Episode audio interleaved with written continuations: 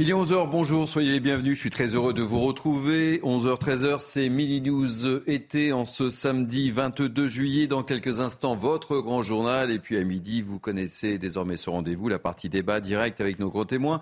Présentation de l'équipe dans quelques instants, mais tout de suite, les titres de la première partie de ce journal. Pour débuter, on prendra la direction de Marseille. Le patron de la police sera dans la cité phocéenne aujourd'hui. Il va rencontrer les effectifs des brigades anticriminalité, brigade très en colère après l'incarcération de l'un des leurs. Gabriel Attal à l'éducation nationale, le nouveau ministre était déjà dès hier sur le terrain. Les attentes sont nombreuses. On fera le point sur les dossiers qui l'attendent. Le remaniement effectué, Emmanuel Macron reprend ses déplacements à l'étranger. Cap pour l'Océanie, une tournée d'une semaine. On verra le programme avec Maxime Lavandier. À l'étranger, on prendra la direction de l'Espagne. Les élections législatives se dérouleront demain. La droite est la grande favorite. Harold Iman, notre spécialiste des questions internationales, est avec nous. Et puis on terminera par l'information sportive du jour. Mbappé est privé de la tournée du Japon et en Corée du Sud par le PSG. Le club soupçonne son attaquant vedette de s'être déjà mis d'accord avec le Real de Madrid pour partir libre en fin de saison. Le torchon brûle. On fera le point avec Samuel Vasselin. Voilà pour l'actualité excessivement riche en ce samedi. Avec moi pour la commenter, euh, Marc Varno, chef d'entreprise. Bonjour. vous accueillir. Bonjour Thierry. Vous allez bien? Très bien. Joseph Touvenel, directeur de la rédaction Capital Social. Bonjour Thierry. Vous êtes en forme? Comme toujours. Vous avez révisé vos fiches pour le football? Absolument. Et Michel Taube. Le football, c'est là où il y a un ballon ovale, c'est ça? C'est ça. D'accord. Oui, on a tout compris, on est bien parti. Michel Taube, fondateur de l'opinion internationale. Soyez bienvenue, mon Bonjour cher. à vous. Michel, je suis ravi de vous avoir à mes côtés. C'est réciproque. On va commencer, euh, je le disais, par euh, prendre la direction de Marseille. Le patron de la police sera à Marseille euh, ce samedi. Il rencontrera les effectifs des brigades anticriminalité en colère, vous le savez, après l'incar l'incarcération de l'un des leurs. Ce dernier est tout simplement soupçonné d'avoir roué de coups un homme en marge des émeutes début juillet. Objectif calmer les tensions pour le directeur général de la police nationale, alors que de nombreux agents sont en arrêt maladie dans le département. Écoutez la réaction de Rudy Mana, porte-parole national Alliance. On est devant une situation que l'on n'avait jamais vue dans la police, euh, dans la police française et notamment dans la police marseillaise, puisque ça fait longtemps moi que je suis affecté là-bas. Euh, on a un nombre considérable de policiers qui sont en arrêt de travail. J'allais vous dire plusieurs dizaines en mettant beaucoup de S à la fin, mais j'ai envie de vous dire ce matin quelques centaines. Euh, nous avons des policiers qui sont euh, désabusés, on a des policiers qui sont écœurés, et on a des policiers aussi qui sont fatigués physiquement, mais surtout moralement. Alors, ça sera l'un des grands thèmes de notre deuxième partie, mais Marc Vano, une petite réaction sur la situation euh, explosive à Marseille. Hein. Bah, c'est le moins qu'on puisse dire, et je crois que c'est une situation qui couvait depuis longtemps. À force d'avoir des juges qui envoient plus facilement en prison des policiers que des délinquants, bah, tôt ou tard, on devait avoir un énorme problème. Joseph Touvenel Moi, comme tout le monde, je ne sais pas exactement ce qui s'est passé à Marseille. Mais enfin, euh, quoi qu'il s'est passé, je ne vois pas la raison de mettre en prison un policier. Il ne va pas s'enfuir en courant. Donc s'il doit repasser devant le juge, il sera présent, c'est sûr. C'est vraiment, euh, enfin, c'est incompréhensible pour les citoyens que je suis.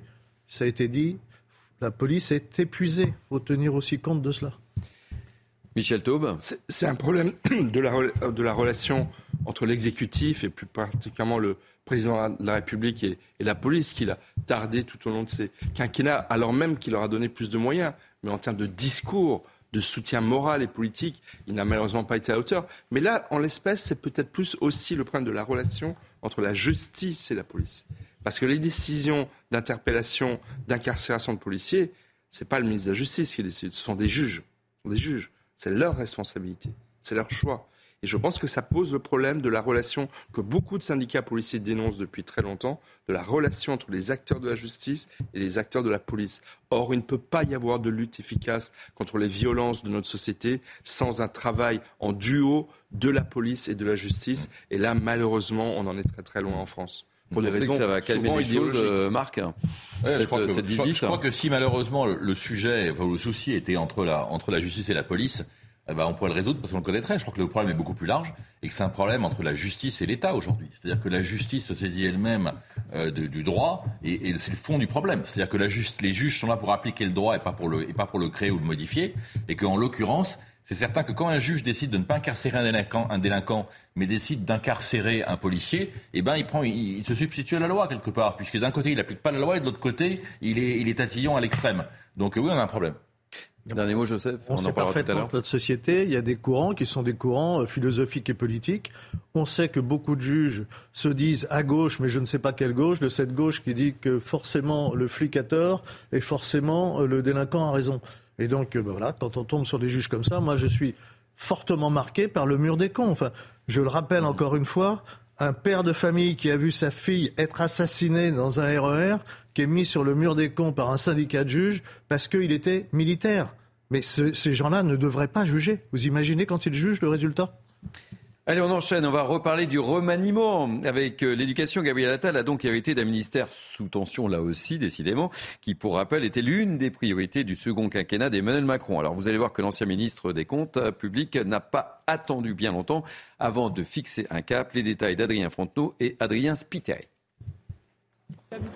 Il est le plus jeune ministre à la tête de l'éducation nationale. Mais à 34 ans, Gabriel Attal ne manque pas d'ambition pour redresser son nouveau ministère. Nous devons remettre le respect de l'autorité et les savoirs fondamentaux au cœur de l'école.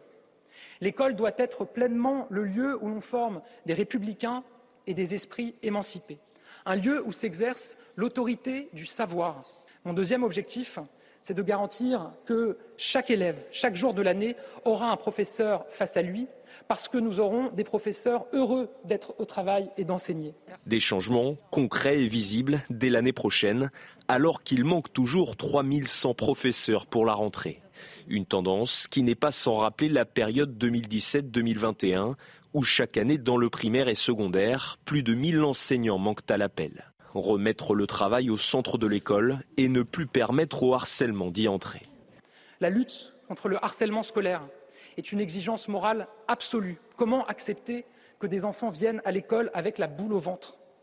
Comment accepter que des enfants se donnent la mort à cause de ce qu'ils vivent à l'école? L'école, ce doit être pour tout le monde le lieu de l'insouciance, le lieu où les destins se réalisent. Autre chantier pour le nouveau ministre de l'Éducation nationale, faire baisser les atteintes à la laïcité dans les écoles et ajuster la réforme du baccalauréat.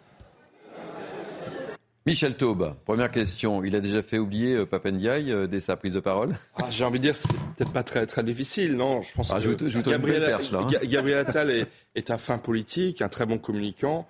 Euh, en 24 heures, on a l'impression que c'est un peu le Zorro de l'éducation nationale qui est arrivé. Hmm. je pense que dans, dans, son discours de sa courte intervention de, de, prise en main du ministère, il a employé un mot, l'humilité peut-être qu'en 24 heures, il a manqué un petit peu d'humilité parce que en l'entendant parler sur le terrain, etc.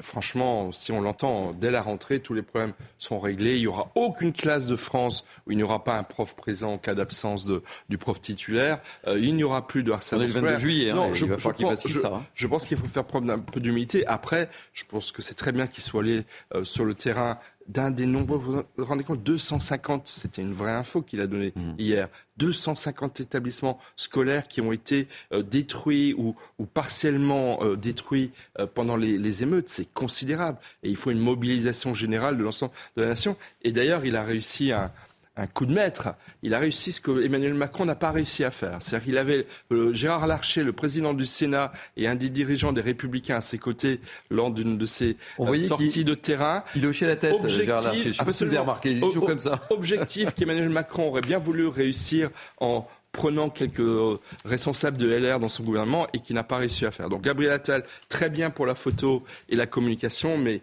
soyons prudents et humilité parce que les défis qui l'attendent sont considérables. Marc Barneau. Gabriel Attal, aujourd'hui, euh, jeune, brillant, euh, l'avenir devant lui. Euh, je dirais que quelque part, aujourd'hui, au ministère de l'Enseignement, de l'Éducation, il rentre dans la cour des grands. Et euh, je pense qu'il ferait bien d'être très prudent, parce que s'il pense s'en sortir devant l'histoire en s'attaquant exclusivement à la laïcité euh, et au harcèlement, il se trompe. Euh, aujourd'hui, l'éducation nationale, c'est un gouffre financier, un, ça n'a pas été géré depuis 40 ans. On y injecte des milliards sans fin pour aucun résultat. Et je crois que s'il souhaite réellement en sortir par le haut, il va falloir que pour une fois, il gère l'éducation nationale. Et la mission est, la mission est, je dis pas inaccessible, mais elle est compliquée. Et je souhaite qu'il, je souhaite qu'il s'y attaque et qu'il réussisse, parce qu'il est temps de gérer ces deux, ces deux grands services de l'État que sont la santé et l'éducation, qui aujourd'hui sont en lambeaux, soyons clairs. Joseph Touvenel. C'est un Première partie réussie, là, ça va, son discours, son, premier déplacement pour évoquer Michel Taube Je ne vais pas préjuger de ce qu'il va être capable de faire avec l'éducation nationale. De toute façon, c'est un énorme dossier qui ne veut pas se régler euh, en quelques jours, en quelques mois, même en quelques années. Mais là, il vient de nous dire, on l'a entendu à l'instant, l'école doit être pour tous le lieu de l'insouciance. Eh bien non. L'école, n'est pas le lieu de l'insouciance. L'école, c'est le lieu de l'apprentissage, c'est le lieu de la connaissance, c'est le lieu où je dois acquérir le goût du savoir, ça doit être un lieu où je me sens en sécurité, mais certainement pas insouciant. et là, on voit une, dérive déjà qui commence. Non, quand on va à l'école, on doit être soucieux de son travail, soucieux de son, de son résultat, soucieux de comment on va vivre avec les autres. L'insouciance, c'est pendant les vacances, monsieur le ministre. Michel Théobanamo, puisqu'on en parlera tout à l'heure aussi. Deux petites choses, comme le disait Marc Barneau, je suis tout à fait d'accord. Euh, il y a un ancien ministre de l'Éducation nationale, Claude Allègre, mais il s'était cassé mm. les dents, qui, qui, avait dit il faut dégraisser le mammouth. c'est vrai. Ça serait bien de le dégraisser. Tout le monde s'en souvient. ça, euh, Gabriel Attal n'en a pas parlé. Et puis il y a un point dont il n'a pas du tout parlé. Pas du tout c'est et tenter, tenter, parce que malheureusement la situation est tellement euh, dramatique d'élever le niveau des élèves, c'est-à-dire recentrer l'école sur sa mission première et peut-être exclusive d'ailleurs, qui est d'apprendre à lire, à compter, à mmh. écrire. Et ça, la base. il en a, il n'en a quasiment pas parlé. Et donc effectivement, il faut, je pense, moins communiquer et travailler plus et essayer de mobiliser les corps enseignants, tâche qui va être extrêmement difficile. Je crois que on en parlera tout à l'heure, si ça vous dérange pas, mon cher euh, Marc. absolument pas, mon cher On va parler d'Emmanuel Macron maintenant, si vous voulez bien. Le gouvernement à peine remanié, eh bien, il part à nouveau hors des frontières. Le chef de l'État s'envole euh, pour l'Océanie pour une tournée euh, d'une semaine, un déplacement ô combien sensible pour le président. On voit le programme qu'il attend cette semaine en Océanie avec Maxime Lavandier. Agenda chargé pour Emmanuel Macron. Monsieur le Président de la République. Le remaniement terminé, le chef de l'État se rend en Océanie pour une tournée d'une semaine. Après un premier déplacement en 2018, Emmanuel Macron est attendu à Nouméa ce lundi soir. Une visite sensible étalée sur deux jours où il sera question d'évoquer le futur statut de l'archipel après trois référendums clivants sur l'indépendance du territoire. Le président de la République se rendra ensuite au Vanuatu le 27 juillet, puis en Papouasie-Nouvelle-Guinée le 28. Objectif pour le chef de l'État, décliner sa stratégie en Asie-Pacifique pour réengager la France dans cette région. Une visite que l'Élysée qualifie d'historique. Dernier président français à s'être rendu au Vanuatu et Charles de Gaulle en 1966, quand cette dernière s'appelait encore les Nouvelles Hébrides. Seul territoire absent du programme, Wallis et Futuna, longtemps évoqué, le chef de l'État a finalement renoncé à ce déplacement en raison de contraintes logistiques. Allez, on va prendre maintenant la direction de l'Espagne. Demain dimanche, ce sera jour de vote. Ce sont les élections législatives. Le Premier ministre socialiste espagnol, Pedro Sanchez, a donc provoqué des élections anticipées. Sanchez est en baisse dans les sondages face à la droite traditionnelle et la nouvelle droite nationaliste, mais il croit à une remontada, mon cher Harold Iman. Expliquez-nous ça. Oui, alors face aux 37 millions d'électeurs euh, qui auront entièrement renouvelé les deux chambres du Parlement. Pedro Sanchez, au pouvoir depuis cinq ans, a une euh, majorité socialiste courte, en fait, euh, avec des alliés, et euh, il sent qu'il baisse dans les sondages. Donc il essaye de faire ce qu'il aime bien faire, c'est des remontadas électoraux, son bilan économique est assez bon, mais la droite l'attaque sur le plan idéologique, sur le plan des nationalistes, vous voyez, au Pays Basque et en Catalogne, car Sanchez, lui, il a gouverner avec un parti de gauche radicale, Podemos, et un parti indépendantiste de chacun de ces régions Pays Basque et Catalogne. Et ça, pour le Parti populaire, le grand parti de droite qui est face à lui, euh, ça ne va pas. Eux, ils avaient tenu tête aux indépendantistes en Catalogne. Ils n'avaient pas paralysé un peu la Catalogne, mais c'est ce qu'ils ont fait. Et à droite, il y a aussi le parti de droite nationaliste et parfois nationaliste, euh, enfin nostalgique du franquisme. Ça dépend sur qui on tombe. J'en sais quelque chose. Et il s'agit du parti Vox, avec lequel le Parti populaire devrait gouverner en coalition. Et ce parti attaque le wokisme de Sanchez et du Parti socialiste. Donc la remontada est peut-être une illusion.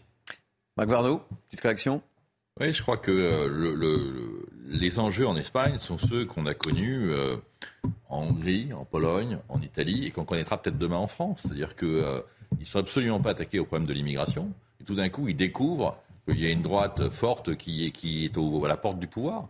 Je crois qu'on euh, ferait mieux de, on ferait mieux de s'inspirer de l'exemple danois, où on a, où les partis entre guillemets de droite et de gauche raisonnables se sont mis d'accord sur l'immigration. L'extrême droite est tombée de 26% à 2% en deux ans. Et je crois que malheureusement, tous les pays qui refusent de se soucier des problèmes de l'immigration, qui font l'autruche, auront beaucoup de problèmes politiques. Michel Taube. Euh, c'est un rendez-vous très très important et j'ai envie de toute l'Europe tremble un petit peu quant à savoir quel va être le, résultat. Et est-ce que effectivement si la droite l'emporte elle va gouverner avec euh, l'extrême droite entre guillemets? Je dis entre guillemets parce qu'on a accusé Madame Meloni en Italie d'être également d'extrême droite. Elle n'est pas en train de changer l'Italie. Euh, l'Italie est un pays membre de l'Union européenne. Il ne faut pas non plus faire peur à tous nos concitoyens en fait, l'enjeu, il est très idéologique. Une des choses qui, moi, m'a beaucoup choqué euh, sous le gouvernement euh, de, euh, de l'actuel Premier ministre, c'est d'avoir autorisé, et je pense à troubler beaucoup d'Espagnols, un mineur de, de, moins de 18 ans peut, aujourd'hui en Espagne, changer de sexe en allant tout simplement au tribunal faire une simple déclaration sans l'accord de ses parents. Et ça, ça a beaucoup troublé les Espagnols. Ils se sont dit, mais où est-ce qu'on va Où est-ce que ce gouvernement veut emmener l'Espagne Donc voilà, il y a un enjeu idéologique et je pense que le peuple espagnol va trancher. Et puis il y a un autre pays euh, auquel je pense, c'est l'Allemagne. Parce qu'aujourd'hui en Allemagne, il y a une coalition de centre-gauche, grosso modo, qui gouverne l'Allemagne, mais cette coalition est extrêmement fragile et l'extrême droite allemande augmente dans les sondages très fortement. Elle a même conquis, une municipalité euh, en Allemagne, euh, est de, l'Allemagne, il y a quelques semaines. Et il y a des vrais risques que l'AFD allemande euh, prenne peut-être le pouvoir ou soit un acteur du pouvoir de, demain. Donc effectivement, il y a, une montée des extrêmes en Europe à cause d'enjeux idéologiques, à cause de la pression migratoire et à cause du devenir de, l'Europe. Deux mots, Joseph Touvenel. Oui, l'Espagne, il y a le problème de, l'immigration qui vient d'être évoqué et le choc du wokisme. Rappelez-vous cette députée espagnole qui a osé dire qu'un homme ne pouvait pas être enceinte, qu'un homme ne pouvait pas accoucher, qui a été condamnée par le gouvernement actuel espagnol. Ça, ça a énormément choqué parce qu'on euh, ne peut pas sortir du bon sens comme ça. Allez, vous le savez, euh, c'est euh, l'heure des départs en vacances. Du monde est donc attendu sur les routes et du monde attendu également cette année dans les campings. Plus rentables que l'hôtel, ils attirent en pleine inflation de plus en plus de Français. Regardez par exemple ce reportage dans le camping Le Mas à Martigues de Stéphanie Rouquet et de Mathilde Ibanez. Les vacances en camping séduisent de plus en plus les Français avec des prix plus attractifs que pour des hôtels et le même confort comme dans ce camping Le Mas à Martigues. Et puis après, bah, il y a la salle de bain hein, qui est quand même assez grande, je trouve. franchement, la douche, elle est top. Hein. Pourtant, avec l'inflation et les émeutes en France, les Français ont dû faire des concessions pour pouvoir profiter de leur été. Avec l'inflation, l'augmentation des prix, eh bien, on s'est dit on va diminuer. On voulait quand même partir en vacances et venir ici puisqu'on aime beaucoup cet endroit. Mais voilà, on a fait le choix de diminuer le nombre de jours de congé. Les vacances d'été représentent un budget conséquent pour les Français. Oui, oui, c'est un budget, mais c'est un budget contenu pour un camping, ça va, ça va encore. C'est un budget, on économise euh, toute l'année. Ce qui fait du camping une solution attractive. Bah, le camping, ça reste quand même euh, pas très cher. Vous vivez euh, comme à la maison, donc c'est la petite salade, et puis la plage, tout ça, c'est gratuit à côté. Hein. Bonnes vacances Au revoir Selon la Fédération nationale de l'hôtellerie en plein air, les réservations en camping ont augmenté de 20% par rapport à l'année dernière. Bon, je ne vous demande pas si vous êtes adepte ou pas du, camping, je ne sais pas. Ah, quand j'étais scout, oui. Hein. mais il n'y avait pas la piscine, il n'y avait, pas la piscine, il n'y avait pas tout sac d'eau, etc. C'est pas la même chose, mais ça ne revenait pas cher. Très bien. C'est vrai. c'est vrai. On a de plus en plus de vacances, on a de moins en moins de pouvoir d'achat. Donc, de facto, partout où le personnel ne sera pas l'élément fondamental, et entre autres donc dans les campings, eh ben, euh, ça va se développer. C'est évident. Vous, parlez du film, euh, Thierry? Oui, évidemment. Ah, bien sûr. évidemment, il va sans dire. Allez, attention euh, au risque d'incendie dans le sud-est de la France. Météo France estime que le danger est élevé ce week-end dans plusieurs départements et certains massifs qui sont interdits au public. Explication de Karine Durand. Oui, Météo France a placé plusieurs départements en risque d'incendie élevé aujourd'hui, euh, spécialement en ce qui concerne le sud-est. Les pompiers sont vraiment en état d'alerte pour le Var, pour les Bouches-du-Rhône, mais aussi dans certaines zones euh, de l'Hérault. Il faut savoir qu'on a beaucoup de vent d'ouest qui ramène donc de la chaleur et un vent qui attise aussi les incendies sur cette zone. On a également évidemment des températures qui restent très élevées sur le sud-est, 35 à 36 aujourd'hui dans le Var, jusqu'à 37 possible, voire un petit peu plus euh, demain. Et puis un très faible taux d'humidité dans une masse d'air qui est vraiment euh, très sèche. Hein.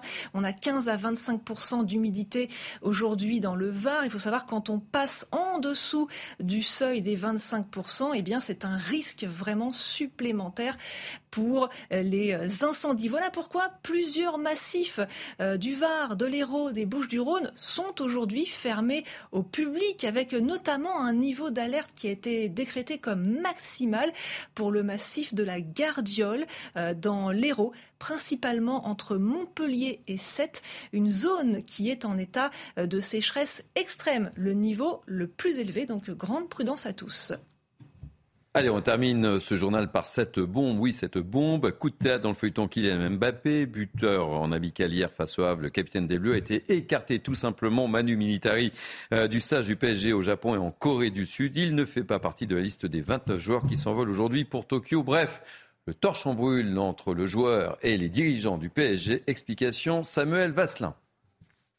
C'est un vrai séisme pour le Paris Saint-Germain qui décide finalement de reprendre la main dans le dossier Mbappé. Soit le joueur signe tout de suite, continue son aventure au PSG et réintègre le groupe, soit au contraire, il continue sur sa ligne à ne pas vouloir prolonger jusqu'en 2025. Et donc, le Paris Saint-Germain le met sur la liste des transferts, attend qu'il parte et ne le réintègre pas au groupe pro. Il y a un risque que Mbappé ne joue pas cette saison au PSG. En tout cas, cette décision va dans ce sens. Si Mbappé ne se soumet pas aux demandes de son club, le club peut décider de l'écarter du groupe professionnel jusqu'à la fin de la saison. Alors vous, vous en pensez quoi de cette situation? Eh bien, on, va, on vous a tout simplement posé la question. On regarde et on écoute. On a beaucoup de soucis déjà euh, sur, la Ligue des Champions, même euh, en Ligue 1 ça devient de plus en plus serré. Donc franchement l'écarter c'est vraiment pas la solution. C'est un joueur phare de l'équipe du PSG. Si on écarte déjà un joueur phare, je pense que c'est parce qu'on sait qu'il doit partir, c'est comme ça. Il fait bien ce qu'il veut et c'est le club qui a toutes les cartes en main. Moi je pense que si, si la situation elle est ce qu'elle est, c'est une bonne chose qu'il ne parte pas à tourner au Japon. Michel Taube, euh, deux mots euh, de réaction, on en parlera dans notre deuxième partie. On a laissé partir Messi, maintenant c'est Mbappé. Voilà, je pense que la Coupe du Monde au Qatar est terminée. Je pense que malheureusement le PSG n'est plus la même priorité qu'elle l'était avant euh, pour ses propriétaires. Et je pense que voilà, c'est une grande perte pour les si ça arrive. Si ça arrive, bon, voilà. on ne sait pas encore. Mais, hein. mais c'est vrai qu'on a eu un âge d'or qui a duré un an, qui n'a pas donné les résultats qu'on espérait. Mais voilà, Mbappé va certainement voler euh, vers d'autres horizons bientôt. On en parlera dans la deuxième partie. Nous serons avec notre ami euh, Dominique Grimaud, grand spécialiste du ballon rond, pas ovale, mon cher, euh, mon cher Joseph Touvenel. Allez, on marque une pause dans cette première partie du journal. On se retrouve dans quelques instants. A tout de suite. Il est quasiment 11h30, c'est votre grand journal de la mi-journée sur CNews, la partie 2 tout de suite. Voici les titres de cette deuxième partie. Attention si vous prenez la route aujourd'hui, ce samedi est classé rouge dans le sens des départs selon Bison Futé sur la route gare au contrôle. Il y aura des contrôles pour lutter contre la conduite sous stupéfiant, le reportage dans ce journal. Dans cette édition, coup de projecteur sur une profession qui est devenue à haut risque. Conseiller bancaire. Oui, conseiller bancaire. Ils sont de plus en plus victimes d'agressions verbales ou physiques. Notre reportage et nos témoignages. Il est le nouveau ministre de la Santé, Aurélien Rousseau, a face à lui de nouveaux défis. Mathilde Ibanez nous fera le point sur les dossiers prioritaires. Dans cette édition, on va vous emmener à la montagne. Alors que certaines régions françaises souffrent de la canicule, on prendra la direction de Val d'Isère. On fera le point ce 22 juillet sur la fréquentation avec Christophe Lavaux, directeur général Val d'Isère Tourisme, qu'on retrouve dans le courant de ce journal. Enfin, on parlera football, mais avec la Coupe du Monde féminine. Cette fois, le portrait dans cette édition du tout nouveau sélectionneur de l'équipe, Hervé Renard. Toujours avec moi pour commenter cette actualité riche en ce 22 juillet, Marc Varnaud, Joseph Touvenel, Michel Taube et Harold Iman, évidemment. Allez, je le disais, attention, si vous prenez la route aujourd'hui, ce samedi est classé rouge dans le sens des départs par bison futé. Sur la route, justement, les contrôles s'intensifient, vitesse, somnolence, mais aussi stupéfiants.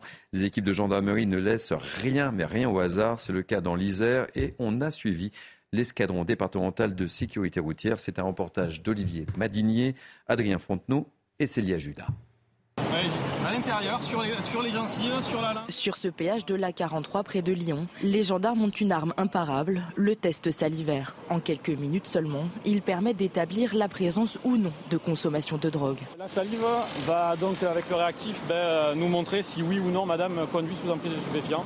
THC, cocaïne, héroïne ou opiacé. Et parmi les conducteurs, certains ont plus de chances que d'autres. Cet homme pense être négatif. Il est tranquille, du normalement, ouais. On est tranquille. Mais en réalité. Les résultats positifs au stupéfiant. Ça me surprend parce que aujourd'hui, j'ai pas consommé par exemple. Sa dernière consommation de cannabis remonte à hier soir. Mais en réalité, cette drogue est détectable 4 à 6 heures après la dernière prise pour un fumeur occasionnel, jusqu'à 24 heures pour un fumeur régulier et jusqu'à 8 jours pour un fumeur intensif et quotidien. Qu'il fume régulièrement ou non, la sanction pour ce conducteur testé positif aux stupéfiants est sans appel. il va faire l'objet d'un délit de conduite euh, sous l'empire de, prise de stupéfiants. Hein, euh, et donc euh, il va avoir une rétention immédiate du permis de conduire. donc dès maintenant, il ne peut plus reprendre le volant. Enfin, le refus de se soumettre à un test salivaire visant à détecter des stupéfiants est un délit. Il est passible de 4 500 euros d'amende, de deux ans d'emprisonnement et d'un retrait de 6 points sur le permis de conduire. Marc Varno, réaction. Vous avez quelques chiffres à nous donner Oui, parce que c'est un sujet qui m'a toujours, toujours intéressé. Et c'est vrai que la mortalité sur les routes, elle est en grande partie liée aux stupéfiants et à l'alcool. Hein. Il, y a 21% des accidents mortels qui sont liés aux stupéfiants et 25% liés à l'alcool. Le et alors le cocktail, le alcool plus stupéfiant, vous augmentez par, vous multipliez par 30 votre risque d'accident. Donc là, je suis favorable à la tolérance absolument zéro, tolérance zéro pour ceux qui conduisent sous l'emprise de l'alcool ou des stupéfiants. Joseph Soudel. Eh ben, je crois que c'est le contrôle, c'est plus important, plus nécessaire, contrôle sur les stupéfiants, que euh, se faire prendre à 135 km/h sur autoroute quand il n'y a pas grand monde. Ah, quand il y a beaucoup de monde. Euh, ça, c'est du bon sens et on devrait renforcer ces contrôles et laisser un peu plus les conducteurs, euh, je vous dis, la, limitation de vitesse stupide, elle est stupide. Par contre, les stupéfiants, ça, c'est pas stupide, c'est dangereux. Michel Taube. Gérald Darmanin, il a un excès d'électoralisme ou de bon sens euh, avait annoncé il y a quelques semaines qu'il y aurait une marge de 5 km/h de dépassement mm. des limites de, vitesse. Mais non, effectivement, on est dans une société qui, où il y a des, multiplicité de règles, d'interdits, et, je pense qu'il faut aussi faire confiance un peu à nos concitoyens et se concentrer sur les vraies violences qui sont, comme le disait Marc Varno, euh, euh, les, stupéfiants. et, l'alcool euh, dans ses excès, évidemment, à consommer avec modération, comme on dit toujours. Et oui, c'est important de signaler. C'est un sujet, c'est un sujet qui est très touchy finalement, la sécurité routière, parce que on nous a euh, assommé de chiffres et de statistiques pendant 30 ans sur le qu'on n'a jamais questionné. Puis on est passé finalement de 10 000 morts à 3 500 morts, donc tout le monde a dit tout ça c'est absolument génial. Bon, on s'est rendu compte quand même que dans la moitié des pays où la vitesse, la vitesse sur les routes n'avait pas diminué, qu'il y avait la même diminution d'accidentologie et de morts. C'est simplement lié à l'évolution technologique des véhicules. Donc d'où l'importance de lutter contre les causes aujourd'hui, euh, comme l'alcool et la, drogue, qui sont, euh, malgré la technologie qui aujourd'hui nous protège à 40 à l'heure, 50 à l'heure, mais quand on est sous l'emprise de stupéfiants ou, d'alcool, eh ben on, se tue, mais surtout on tue les autres. C'est surtout ça le problème. À la limite, si les gens ont envie de se suicider, qu'ils se suicident, mais de tuer les autres, c'est scandaleux. Et, là, je pense que des mesures extrêmement dures comme le retrait à vie par exemple, du permis de conduire. Entièrement d'accord. Quelqu'un qui a tué euh, euh, une victime innocente parce qu'effectivement il a, il a consommé de l'alcool euh, excessivement ou des stupéfiants. Je pense que voilà, il faut des mesures extrêmement dures et, pour qu'elles soient préventives et laisser tranquille la majorité de nos concitoyens qui roulent, qui sont aussi parce qu'il y a la technologie, mais il y a aussi le bon sens de nos concitoyens. Il ne faut pas se leurrer non plus, Michel. Celui qui picole comme une bête ou qui se drogue comme un fou euh, on pourra lui dire pas de permis de conduire, il conduira sans permis. Il y a aussi cette réalité-là qui est difficile. Hein. Lutter contre, c'est aussi euh, former les gens et les rendre responsables de leurs propres actes. Allez, on va parler, vous savez, on a souvent parlé des, professions à risque, hein, euh, médecins, les infirmières, policiers aussi, les, policiers. pompiers. Euh. on va parler d'une nouvelle profession à risque. Euh, ça paraît totalement lunaire. Ce sont les conseillers bancaires. Et oui, euh, cette profession fait partie des métiers les plus exposés aux agressions verbales ou aux agressions tout simplement physiques. Il faut dire que c'est vrai, ils sont en première ligne face à des clients parfois en difficulté, et particulièrement en cette période de crise. Regardez ce reportage de Sarah Fenzari. Les relations entre les clients et les employés de banque ne sont pas toujours paisibles, plombées par un contexte socio-économique difficile. Les conseillers bancaires sont en première ligne et comme tout métier au contact du public, ils doivent faire face à des tensions croissantes. Selon une analyse de la direction de l'animation de la recherche des études et des statistiques menée en 2020, les employés des banques et assurances font partie des catégories d'emploi les plus stressées. Près de 35% d'entre eux déclarent avoir subi une agression verbale ou physique au cours des 12 derniers mois, contre 18% en moyenne chez un actif. S'ensuivent de nombreuses rotations des effectifs dues aux démissions qui s'enchaînent. Mais attention, pour conserver votre compte bancaire, il faudra garder vos nerfs. D'après un arrêt de la Cour de cassation du 13 décembre 2016, tenir des propos agressifs peut donner droit de clore le compte bancaire et même de mettre fin à votre crédit. Marc, vous avez une réaction par rapport à ce sujet? Oui, je, crois que les, banquiers doivent aussi faire attention parce qu'à force d'avoir réduit les coûts et d'avoir réduit les hommes, et à chaque fois qu'on les appelle, on doit pendant 20 minutes taper sur le 1, sur le 2, attendre 14 fois qu'on sera enregistré ou pas et qu'on peut faire ceci, on peut faire cela. Je crois que quelqu'un qui a un souci, qui sent une agence bancaire, du coup, il est hystérique. Donc il faut ramener aussi l'homme pour que le dialogue humain soit partout et que le dialogue humain soit pas exceptionnel mais soit la norme.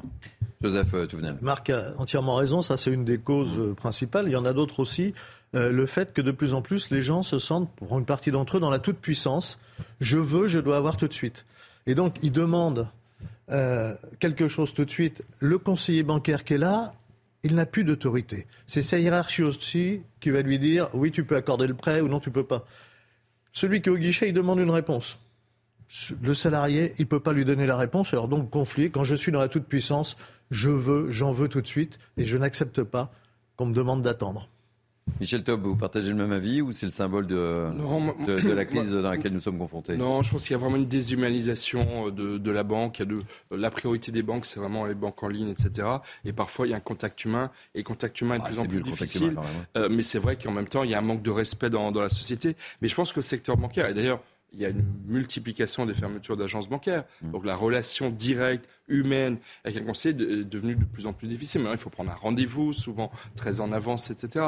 Donc voilà, c'est un tout. Mais après, le manque de respect est absolument inadmissible. Et c'est vrai que vous avez euh, dans, dans certains territoires de nos pays, euh, des agences bancaires sont confrontées évidemment à un manque de respect de leurs clients euh, qui est totalement scandaleux. Et le turnover? Le fait, quand on connaissait la personne. Le conseiller, c'est toujours le conseiller, il y avait, un lien, qui se, il y avait un lien qui se crée. Là, il n'y a plus de lien parce qu'ils s'en vont à droite, à gauche. Euh, Et je ne vous parle pas de la poste, hein, où c'est compliqué aussi. Hein. Oui. Ne serait-ce que pour affranchir un timbre. L'autre jour, j'étais dans une poste où une pauvre petite dame était devant la machine et elle ne savait pas quoi. Elle ne savait pas. Je crois, qu'il y a aussi, enfin c'est comme toujours, hein, une responsabilité colossale à cette fameuse impunité euh, qui est une, la valeur la plus importante en France. À force d'avoir tout rendu impuni, il y, a un certain nombre d'années, pendant 20 30 ans en arrière, vous arrivez dans un établissement bancaire, ou n'importe où d'ailleurs, vous insultiez les gens, vous avez quand même une chance que l'employeur porte plainte. Mhm. Aujourd'hui, je veux dire, ça passerait pas à l'esprit de qui que ce soit de porter plainte contre un client qui insulte pour une simple raison, c'est que ça va coûter cher en frais de justice et il n'y aura aucune condamnation derrière. Je crois que ça aussi, ça contribue à faire en sorte que les gens soient de moins en moins respectueux, de plus en plus insultants et parfois même violents. Allez, euh, on reparle du remaniement. Il va vous falloir vous habituer à, ce nom. C'est le nouveau ministre de la Santé, Aurélien Rousseau, qui sera au travail euh, tout cet été avec déjà de très nombreux dossiers importants à régler. On voit tout cela avec Mathilde Ibanez. Aurélien Rousseau, fraîchement nommé ministre de la Santé, a déjà de nombreux dossiers sur la table. Il va devoir faire face à un système de soins en crise, à commencer par le manque de médecins face aux besoins d'une population vieillissante. Notre système de protection sociale et de santé est notre bien commun. Le défendre, c'est défendre quelque chose qui nous dépasse, qui est ce patrimoine qui appartient d'abord à ceux qui n'en ont pas. Et je me battrai de toutes mes forces pour protéger et défendre ce système de protection sociale qui est un des acquis les plus importants de notre pacte social. Autre enjeu, calmer la colère des syndicats et médecins qui réclament une hausse des prix de consultation. Parmi les grands malades, l'hôpital public, pas assez attractif malgré un Ségur de la santé en 2021, qui a permis la revalorisation des salaires du personnel hospitalier. Mais problème, il manque encore des bras et de nombreux services sont impactés, comme les urgences. Il faudra plusieurs années pour que les réformes structurelles soient pleinement déployées, mais il faudra continuer d'être vigilant sur certains services d'urgence en consolidant les mesures que nous avions prises l'été dernier et qui, je crois, étaient les bonnes et en étant vigilants euh, pour chaque territoire. Autre sujet sensible, le projet de loi sur la fin de vie, un dossier important lancé par le gouvernement sortant. Des travaux conséquents qu'Aurélien Rousseau devra étudier avant la rentrée. Allez, si vous avez la chance d'être en vacances et si vous êtes au bord de la Méditerranée, vous avez sans doute remarqué que l'eau est incroyablement chaude. On a même frôlé les 30 degrés dans l'eau sur la côte d'Azur. C'est du jamais vu. Explication de Karine Durand.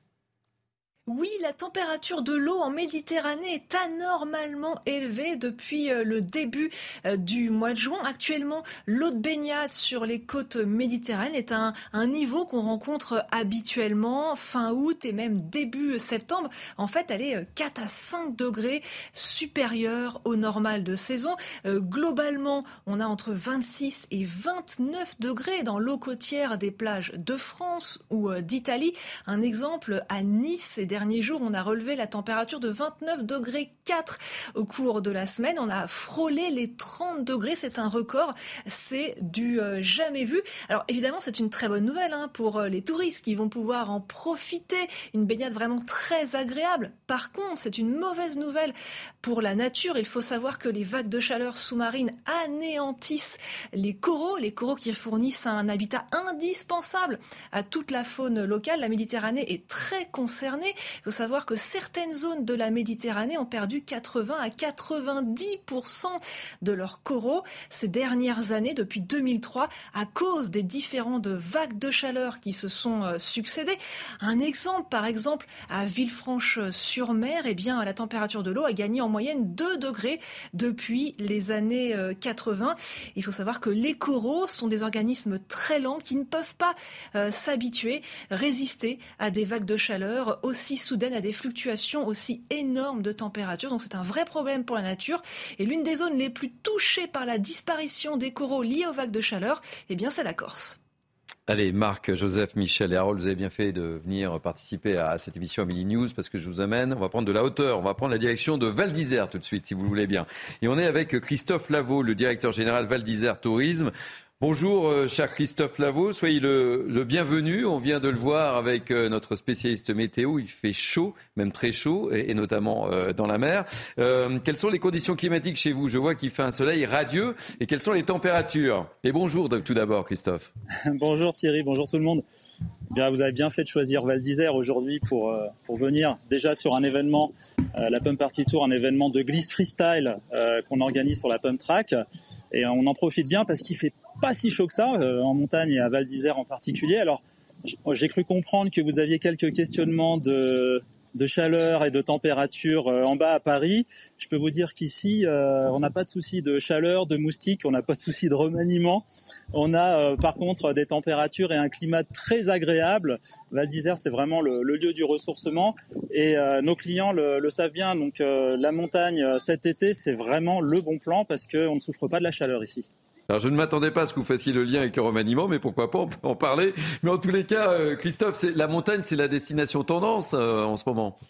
Absolument, on, le constate déjà dans nos chiffres de fréquentation, puisque euh, sur le prévisionnel pour cet été à Val d'Isère, on devrait avoisiner les 4 points d'augmentation sur notre taux d'occupation, ce qui est déjà vraiment une excellente nouvelle, vu que les deux dernières années ont déjà permis à de nombreux Français et même des étrangers de découvrir la montagne à cause euh, bah, de tous les événements qu'on a pu traverser, hein, euh, que ce soit des événements sanitaires ou climatiques.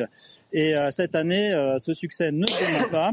Les gens continuent de venir et ils en profitent pour découvrir toute l'attractivité, toutes les activités qu'on peut réaliser en montagne puisque on a bien évidemment tout ce cadre naturel ressourçant frais que les gens recherchent habituellement, mais aussi toutes les activités que euh, la station développe pour accueillir nos clients, pour être euh, certains qu'ils passent un bon moment ludique, familial, sportif, parfois aussi autour du bien-être, et, euh, et repartir d'ici avec des bons souvenirs et surtout une bonne santé. Alors François qui m'assiste si fidèlement dans la réalisation de cette émission m'a dit ce sont les, 60 ans du, parc national de la Vanoise en plus. Hein. Absolument, rien ne vous échappe. Euh, cette année, un des plus anciens parcs nationaux français fête ses 60 ans, le parc national de la Vanoise, euh, dont Val d'Isère fait partie en grande partie sur l'ensemble de son territoire. 60 ans, ça se fête comme il se doit avec à Val d'Isère plusieurs événements qui se tiennent tout au long de l'été pour, pour célébrer euh, ce, parc naturel qu'on a la chance de pouvoir euh, emprunter, pratiquer avec des activités de pleine nature, toujours encadrées, et puis surtout euh, pouvoir admirer les glaciers de la Vanoise qui sont toujours là, bien là, qu'on peut voir, qu'on peut emprunter, parcourir avec des différentes randonnées thématiques qu'on propose sur la station, par exemple, pour aller découvrir la faune et la, et la flore de montagne. Et puis, on peut également, tout autour du parc et, dans la station, profiter d'activités comme le, VTT assistance électrique, pour lequel nous développons beaucoup d'infrastructures, beaucoup d'activités euh, orientées vers le grand public pour découvrir sous un aspect euh, facile et puis parfois aussi ludique ou gastronomique la, pratique de ces activités de montagne. Alors Michel Taube, qui est sur ce plateau euh, à mes côtés, a déjà été, est déjà en train de préparer sa, valise euh, pour venir vous rejoindre. Il, bien, il, a une question à vous poser. Il aimerait bien. Dites-moi. Bah, vous savez, il y a une nouvelle, une nouvelle ministre de la biodiversité, Sarah El Haïry. Il faut qu'elle aille, qu'elle vienne saluer ce parc extraordinaire. Non, moi je voulais juste faire un commentaire tellement banal mais qui est vraiment qui vient du fond du cœur. La France, c'est le plus beau pays du monde. C'est un joyau, la montagne. On a vu tout à l'heure la Méditerranée, au reportage précédent. Il faut le préserver, il faut l'entretenir. Et moi, je salue les efforts de, tous les acteurs de la montagne, qui étaient hier beaucoup perçus comme étant un lieu pour l'hiver. Et en fait, non. C'est toute l'année qu'on peut aller se balader en montagne et, développer des activités. Donc, voilà, chapeau. Et malheureusement, je pourrais pas venir. Euh, ma valise n'est pas prête. mais on est de tout cœur. En septembre aussi, la montagne est belle. Euh, Christophe euh, Lavaux, dernière question, toute dernière question rapidement. Vous n'avez pas de problème de, de main-d'œuvre parce que c'est un peu le cas euh, un peu partout sur le littoral, euh, aussi bien méditerranéen que euh, du côté de l'Atlantique. Comme, quelle est la situation chez vous? Alors, elle n'est pas mieux, elle n'est pas pire qu'ailleurs. des saisonniers, on en trouve sur certains postes. Parfois, c'est un peu plus difficile. Maintenant, on a une chance en montagne, c'est qu'on est des gens très résilients. On s'adapte à toutes les situations. On a traversé tellement d'épisodes depuis trois ans que d'avoir des postes non pourvus, ça nous permet parfois de trouver des solutions et de nous adapter et finalement d'accueillir nos clients dans des conditions tout à fait normales. Merci mille fois d'avoir euh, témoigné euh, dans Midi News été, ça nous fait bien rêver. Euh, moi, je suis pris jusqu'au 28 août, peut-être que j'aurai quelques jours pour venir vous rejoindre au début septembre, mon cher Christophe Lavaux. Je rappelle que vous êtes directeur général Val d'Isère Tourisme. Merci. Allez, on termine par le foot, si vous voulez bien. La Coupe du Monde féminine cette fois. On va pas parler de Kylian Mbappé, alors que les Bleus entrent dans la compétition demain contre la Jamaïque. Coup de projecteur maintenant sur le nouveau sélectionneur de l'équipe, Hervé Renard. Son amour pour le football, Hervé Renard l'a depuis toujours. Fan des Verts de Saint-Étienne, il quitte à 16 ans la Savoie, direction Cannes et son centre de formation. Le défenseur croise alors la route de Zinedine Zidane. En tant que joueur, il ne participera qu'à un seul match en première division. Une carrière d'entraîneur commence.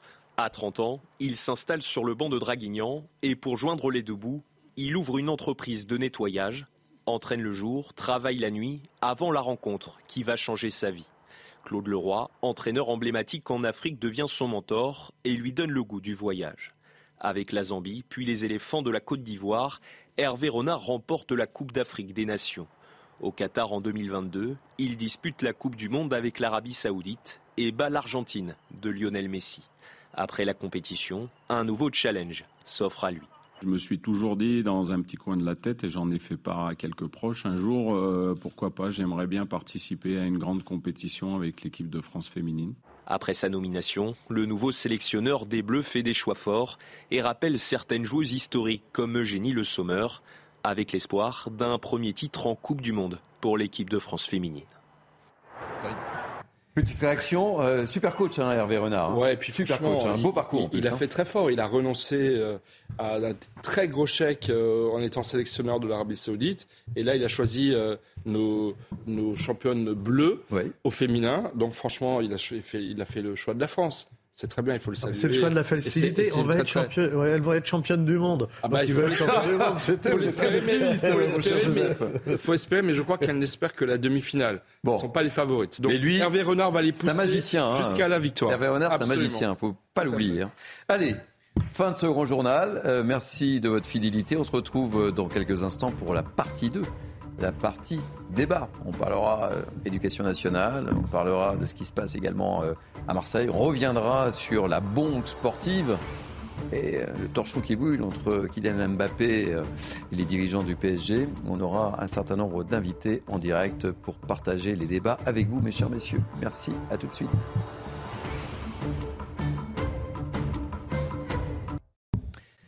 Il est midi, soyez les bienvenus. C'est Mini News été la partie 2, la partie débat, décryptage, direct, invité avec nos grands témoins du jour. Je vous présente l'équipe dans quelques instants, mais tout de suite, place à l'info. Et l'info, ce samedi 22 juillet, est incarnée par Maureen Vidal. Bonjour Maureen. Bonjour à tous. La question de la jeunesse, un point primordial, et notamment depuis les émeutes de fin juin. Mais pour euh, Priska Thévenot, secrétaire d'État à la jeunesse, qui était l'invité de France 2 ce matin, les jeunes ont des revendications, des cris d'alerte qu'il ne faut pas ignorer selon elle. Je vous propose de l'écouter. La jeunesse ne se résume pas aux événements que euh, nous avons euh, commentés il y a euh, quelques instants. La jeunesse ne se résume pas à des personnes, des jeunes qui vandalisent, qui saccagent, qui pillent. Mais au-delà de cela, il y a quand même des alertes des cris d'alerte qui nous sont adressés par nos jeunes aujourd'hui en matière de progrès social, en matière de justice sociale, en matière de planification écologique, mais également d'émancipation par le travail. Les conseillers bancaires en première ligne exposés à la violence, selon la DARES, la direction du ministère du Travail, qui produit des analyses. Près de 35% des employés de la banque et des assurances ont subi des agressions verbales et physiques au cours des 12 derniers mois. Ces employés feraient même partie des catégories d'emploi les plus stressées du pays. Dans quasiment un an, jour pour jour, c'est le top départ des Jeux Olympiques qui se dérouleront à Paris. Alors, entre surpopulation dans la capitale, circulation routière qui va être impactée ou encore la flambée des prix à venir, les Parisiens ne sont pas vraiment motivés. Écoutez-les. On redoute un petit peu parce que ça apporte beaucoup de monde. Et puis en ce moment, vu la situation actuelle, vous savez, on, craint un petit peu les émeutes. Hein. Je vois les JO toujours d'un bon oeil parce que déjà c'est quelque chose qui me plaît, ça rassemble et puis de toute manière ça apporte de nouvelles infrastructures dans les villes. J'ai vu qu'il y allait avoir aussi des choses en banlieue qui allaient être construites. J'essaierai de partir de Paris à tout prix parce que ça risque d'être blindé et je suis pas sûre de regarder. En vrai, je vais boycotter un peu, je pense. J'ai des craintes en particulier en ce qui concerne la circulation, l'organisation et, et, la façon dont va se dérouler la, la vie pour les, les habitants. J'ai plutôt l'impression qu'on va pas trop pouvoir en bénéficier puisque c'est impossible d'avoir des places. Et enfin, ces chiffres du ministère de l'Intérieur 3900 policiers et gendarmes en renfort pour l'été 2023. Avec l'arrivée des touristes et des vacanciers dans beaucoup de départements, les renforts estivaux représentent cette année 10% de plus que ceux de l'année dernière. Parmi eux, 342 policiers et gendarmes en renfort dans le Var, 163 dans les Bouches du Rhône ou encore 275 en Gironde. C'est la fin de votre JT. Retour sur Midi News été avec Thierry Cabane. Merci beaucoup, cher Maureen Vidal. On vous retrouve dans, une heure, c'est ça, hein? Allez, à dans une heure. Tout de suite, le sommaire de la partie 2 de Mini News été. On reviendra euh, dans quelques instants sur la colère des policiers marseillais après l'incarcération de l'un des leurs. Le directeur général de la police nationale, Frédéric Vaux, va à leur rencontre aujourd'hui. On en parle avec nos grands témoins. Le remaniement effectué, eh bien écoutez, Emmanuel Macron part déjà à l'étranger dès demain, cap pour l'Océanie, où de très nombreux dossiers l'attendent. Quels sont ces dossiers prioritaires? On en parle avec nos grands témoins également. On parlera de l'étranger aussi. On parlera de l'Espagne, séjour des législatives demain. La droite est grande, grande favorite. Débat dans cette émission avec nos invités. Et puis, on l'a évoqué dans le cadre du grand journal, c'est l'affaire sportive du jour qui fait grand, grand bruit. C'est la guerre entre le PSG et Kylian Mbappé. L'attaquant vedette est privé de déplacement en Japon et en Corée du Sud par ses dirigeants. On sera avec Dominique Grimaud, grand spécialiste du ballon. Voilà le sommaire de notre dernière heure de mini-news été pour commenter cette actualité très riche en ce 22 juillet, toujours avec beaucoup de plaisir. Marc Varnaud, chef d'entreprise. Vous êtes en forme, Marc hein? En grande forme. Plein de sujets pour vous aussi. Hein? Merci. Joseph Touvenel, directeur de la rédaction Capital Social. En très grande forme. Très grande forme. Hein vous avez bien révisé vos fiches Panini sur le football. Ça chauffe du côté du PSG. Hein. Tout ce qui touche cette balle jaune, là, pas de problème. Roland Garros, c'est terminé. Roland Garros, Et on va peut-être parler de, je sais pas, de paddle ou de macramé peut-être. Euh, Michel Taub, fondateur de l'opinion internationale.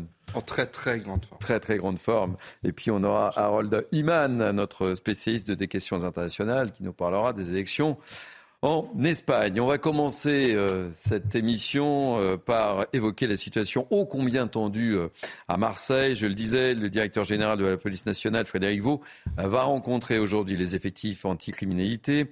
Ils sont très en colère après l'incarcération de l'un des leurs, soupçonné d'avoir roué de coups un homme en marge des émeutes début du mois de juillet. Explication, Célia Judas. Et juste après, on sera avec Bruno Bartocchetti pour ouvrir le débat. Bruno Bartocchetti, qui est le secrétaire national UNIP SGP Sud, qui nous dira qu'est-ce qui se passe dans la police. Allez, le reportage de Sia Judas.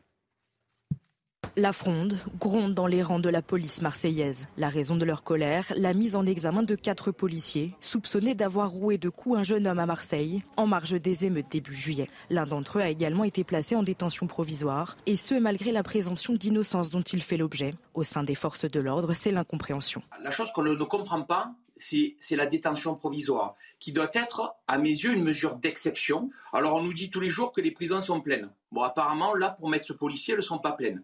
Et c'est ça qui, aujourd'hui, rend dingue, rend fou tous les collègues. Face à un ras-le-bol général, le syndicat des gardiens de la paix, unité SGP Police, a appelé dans un communiqué tous les policiers de France à se mettre en position d'attente, en d'autres termes, à faire le strict minimum. Cette nuit à Marseille, seuls quelques policiers sur l'ensemble des effectifs étaient au travail, les autres étant en arrêt maladie, une situation inédite. On est devant une situation que l'on n'avait jamais vue dans la police, euh, dans la police française et notamment dans la police marseillaise, parce que les policiers sont arrivés au bout sont, au bout du rouleau. On a un nombre considérable de policiers qui sont en arrêt travail. J'allais vous dire plusieurs dizaines en mettant beaucoup de S à la fin, mais j'ai envie de vous dire ce matin quelques centaines. Euh, nous avons des policiers qui sont euh, désabusés, on a des policiers qui sont écœurés et on a des policiers aussi qui sont fatigués physiquement, mais surtout moralement. Face à la gravité des événements, Frédéric Vaux, directeur général de la police nationale, fait aujourd'hui le déplacement dans la cité phocéenne pour rencontrer les effectifs des BAC, l'occasion pour le patron de la police d'écouter leurs revendications. Et Marc Vardo, Joseph Tounel, Michel Taub, on ouvre débat avec euh, notre invité euh, Bruno Bartocchetti, secrétaire national de l'unité SGP Sud. Soyez le bienvenu, Bruno euh, Bartocchetti. Ça, c'est la goutte d'eau qui a fait déborder le vase, hein, cette incarcération. Bien évidemment, écoutez, vous l'avez souligné, nous sommes très en colère. Mon collègue a parlé de, policiers, de certains policiers en colère. C'est toute la profession qui est en colère. Je vous le dis, c'est toute la profession qui est en colère. Aujourd'hui, le directeur général est venu à notre rencontre et nous le saluons. En revanche, on ne il ne partira pas sans qu'on ait pas la garantie que nos policiers sont suspendus euh, sans salaire. Il est anormal qu'on suspende nos policiers sans salaire alors qu'il y a une présomption d'innocence. Ça, c'est un premier point. Le deuxième point, c'est que c'est nous qui allons justement dans les émeutes, dans les, maintiens de l'ordre et à la sortie, dans l'exercice de, de, nos fonctions, on met des policiers en détention provisoire alors que toutes les garanties sont retenues, bien sûr, sont, sont mises en place pour se présenter à la justice. C'est intolérable. Le dernier volet, bien évidemment, c'est pour cette raison que nous allons continuer nos actions et c'est la première action que nous menons, c'est de ne pas euh, travailler sur initiative. On respectera le service public, on répondra aux appels 17 police secours, mais il est hors de question de répondre à des chiffres sur la délinquance, puisqu'à la sortie, ça se retourne contre nous. Contre nous. Lorsqu'on a des policiers aujourd'hui, dans l'exercice de leur fonction, qui travaillent avec la peur au ventre, au risque de se retrouver en détention provisoire, c'est intolérable. Toute la profession doit se soulever aujourd'hui pour justement lever le pied et ne pas travailler pour répondre à des chiffres ou à des, initiatives. Ça, c'est très important à retenir et c'est pas prêt de s'arrêter. Et je peux vous dire qu'aujourd'hui, cette colère que vous ressentez à moi, c'est la colère de tous nos policiers. Tous les policiers aujourd'hui en ont ras-le-bol. On marche sur la tête, on laisse dehors des personnes euh, en contrôle judiciaire qui sont soit pédophiles, soit criminels, hein, qui peuvent partir à l'étranger et on met en détention provisoire des policiers c'est insupportable. Mais qui peut accepter ceci dans ce pays, à part, des, avocats qui vont défendre les voyous et qui, s'ils avaient été à Marseille pendant les émeutes, applaudiraient la police justement parce qu'on a fait notre travail et on a sécurisé toute la population. Bruno Bartocchetti, on sent très bien votre colère, mais très concrètement euh, et très sincèrement, vous attendez quoi de la visite de Frédéric Vaux? Le dialogue, la calmie, euh, c'est peut-être pas cette visite qui va vous calmer là quand je vous entends réagir de la sorte il va avoir du mal à nous calmer, mais nous allons le respecter, bien sûr, puisqu'il vient nous voir, et c'est déjà un premier pas important. Il faut qu'il comprenne, et je sais qu'il a compris, que nous allons au charbon et que nous sommes dans une insécurité juridique. Alors, ce n'est pas lui qui peut répondre de cette insécurité juridique, mais déjà, ce qui est important, ce que nous attendons de ce premier rendez-vous, hein, j'espère que ça va être le cas, je suis confiant pour que nos collègues déjà euh, maintiennent leur, et le, pardon, le maintien de leur salaire. Ça, c'est très important. Et qu'ils comprennent également que si nos collègues également se mettent à maladie, ce n'est pas une maladie de complaisance. Ils sont fatigués. Nous sommes fatigués. Donc tout ceci doit l'entendre. On appuie bien fort. Nous, notre position unité SGP Police, il faut qu'ils l'entendent. C'est ça qui est important. On ne lèvera pas notre mot d'ordre. On continuera à travailler que sur appel 17 police secours. Voilà ce qui va ressortir de cette réunion. Il doit prendre la température auprès de nos collègues BAC, parce qu'aujourd'hui, quand on regarde un collègue qui est en BAC, eh bien, on pense de suite à un cow-boy. On passe des concours de policiers, pas des concours de cow-boy. Comprenez, en France, lorsqu'on utilise la force, elle est strictement nécessaire justement pour faire tomber des pressions, pour faire tomber des tensions. On a un métier atypique, hein, c'est le, seul métier où, on est mis à, mal. On a des dizaines de policiers qui ont été blessés, on a 10 000 policiers blessés par an en France. Vous entendez ce que vous dites 10 000 policiers blessés par an en France, et on vient nous, nous expliquer qu'il faut répondre à la justice avec une détention provisoire. C'est insupportable, vraiment insupportable. Je vous garde avec nous, euh, Bruno Bertocchetti. On fait le tour de, table, euh, comme d'habitude, avec euh, mes grands témoins du jour. Marc Varno, on, l'entend, hein, il y a une colère énorme là, et il a du mal à la cacher, Bruno Bertocchetti, hein, et c'est le cas de tous les policiers. Hein. Alors, il y a la colère qui s'exprime au travers des mots et le, ton de ce délégué syndical. Et puis, il y a, ce qu'on peut voir, entre guillemets, à, froid, et qui, à mon avis, est encore plus grave que ce qu'il explique, que ce qu'il expliquait à l'instant. La colère des policiers, historiquement, ça a été contre les réformes. Souvenez-vous, contre la réforme de la police judiciaire. Donc c'était, entre guillemets, une, une révolte à l'époque qui était, entre guillemets, facile à éteindre. Il suffisait de réformer, de discuter, de négocier. Là, le vrai problème, c'est que le torchon brûle, pour pas dire autre chose, mhm. entre la justice, certains juges et les policiers. Et lorsqu'on parle d'une révolte, euh, quand on regarde qui aujourd'hui est en arrêt maladie, qui est en grève dans la police, c'est pas Marseille, c'est tout le sud de la France. J'ai consulté entre guillemets, la liste, la BAC, Istres, Marseille, La Ciotat, Vitrolles, etc., jusqu'au quasiment au CRS d'autoroute qui risque de se mettre en grève. Donc c'est extrêmement grave. Et je crois que malheureusement, malheureusement, les Français vont soutenir les policiers. Je dis pas malheureusement parce qu'ils ne devraient pas soutenir les policiers, mais parce que la cause des policiers est juste. Aujourd'hui, juste pour vous donner un exemple, si vous frappez un policier, vous risquez un an de prison et 15 000 euros d'amende. Si vous frappez un policier en réunion, deux ans de prison, 30 000 euros d'amende. Quiz. Combien de personnes ont été condamnées à ces peines-là? Réponse évidemment zéro.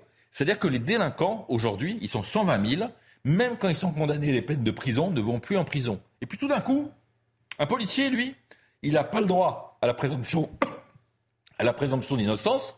On le met en détention provisoire, après l'avoir mis en garde à vue, on lui coupe son salaire. Bah, je veux dire, c'est totalement inacceptable. Et aujourd'hui, la République a besoin de ses policiers pour se protéger. Euh, Michel Taub, on, sent la colère de Bruno Bartoggetti et également de Rudy Manin dans le reportage. Ils sont à bout, ces policiers-là. Ils n'en peuvent plus, là. Écoutez, euh, ce qui s'est passé il y a un mois dans des centaines de villes et de communes de France, c'est comme un tremblement de terre.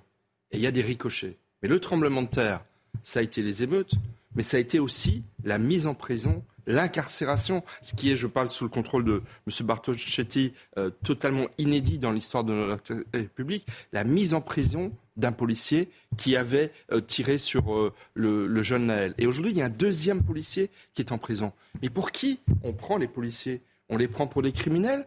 Des délinquants, pire des criminels? Non, ce sont des gardiens de l'ordre. Ils exercent au nom, en notre nom et pour nous protéger la violence légitime. Donc effectivement, quand bien même il y aurait des bavures policières et avec les milliers de manquements au respect euh, de, la police, comment éviter qu'il y ait des bavures policières? Mais quand bien même il y aurait des bavures policières, on ne prend pas les policiers pour des délinquants pires, des criminels, bref, on ne les met pas en prison. Et effectivement, que ce soit sur leur salaire, comme le euh, demande le délégué syndical, que ce soit sur leur mise en prison, c'est inadmissible, parce que ça renvoie un message à l'ensemble de la société que ce serait la police qui serait illégitime à exercer cette violence qui, encore une fois, est légitime. Donc, ce qui se passe est extrêmement grave. Et dernier point, Emmanuel Macron, qui a fait un discours de 25 minutes hier pour expliquer la feuille de route euh, qu'il donne au nouveau gouvernement d'Elisabeth Borne.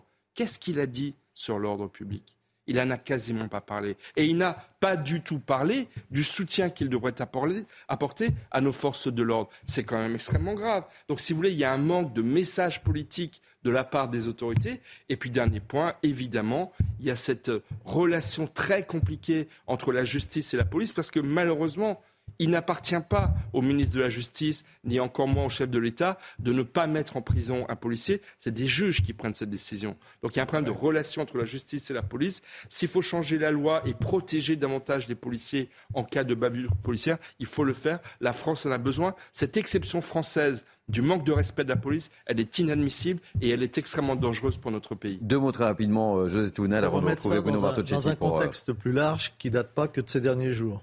Depuis quelques années, les enfants de policiers dans beaucoup d'écoles mettent fonctionnaires pour le, métier de leurs parents parce qu'ils n'osent plus mettre policier alors qu'avant c'était une fierté. On voit donc la dégradation.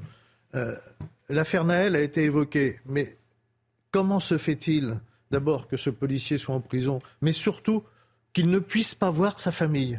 Quel délinquant est en prison et le juge interdit de voir la famille? Arrive maintenant ce qui se passe à Marseille, mais on comprend que les policiers euh, explosent complètement. Ils sont épuisés, ils ne sont pas reconnus. Et cerise sur le gâteau de la République, un certain nombre de députés vont manifester tranquillement écharpe tricolore pour dire personne n'aime la police.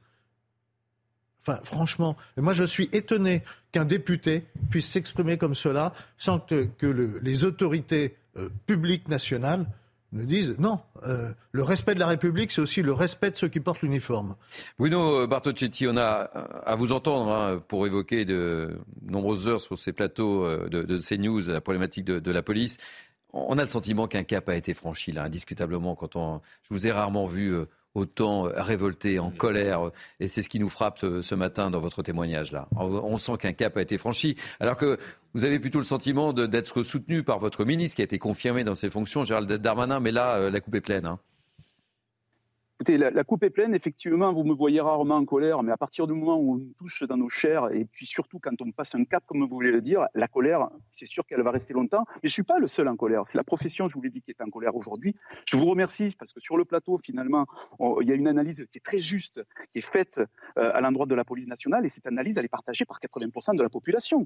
Euh, ceux qui sont anti-flics, ce sont ceux qui ne veulent pas respecter la République. Cette République, elle est bafouée à partir du moment où nous ne sommes pas soutenus. Alors, vous nous dites que le ministre nous notre, dans notre action. OK, bien sûr, euh, OK, il nous soutient dans notre action. Mais à la sortie, qu'est-ce qui se passe?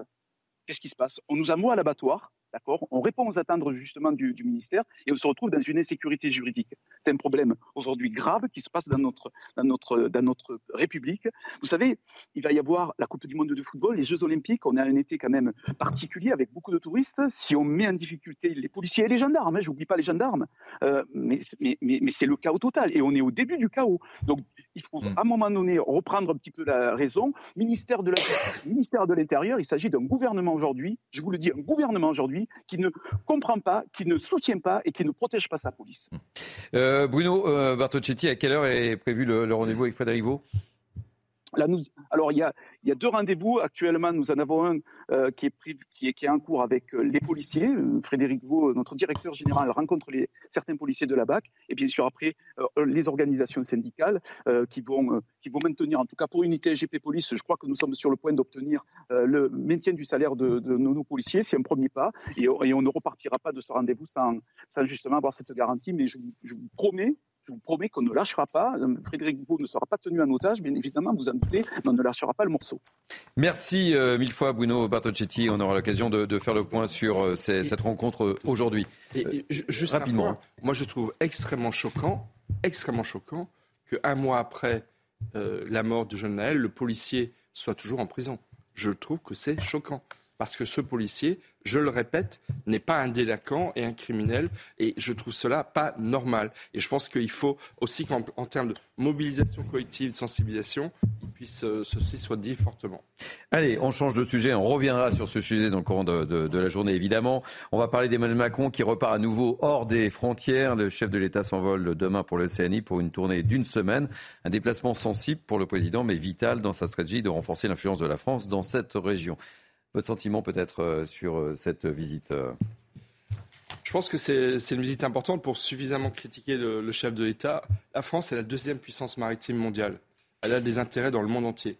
Et on a reçu fort justement le Premier ministre indien sur les Champs-Élysées pour la fête nationale le 14 juillet. Là, il se rend dans, dans le Pacifique. C'est un des lieux d'influence et de rayonnement de la France. Donc je pense que ce voyage il est important. Et puis il y aura une étape très importante également en Nouvelle-Calédonie, où la situation n'est pas simple. Donc je pense qu'effectivement, euh, c'est un choix stratégique de la part du chef de l'État et qu'il faut, qu'il faut saluer dans l'intérêt tout simplement de notre pays.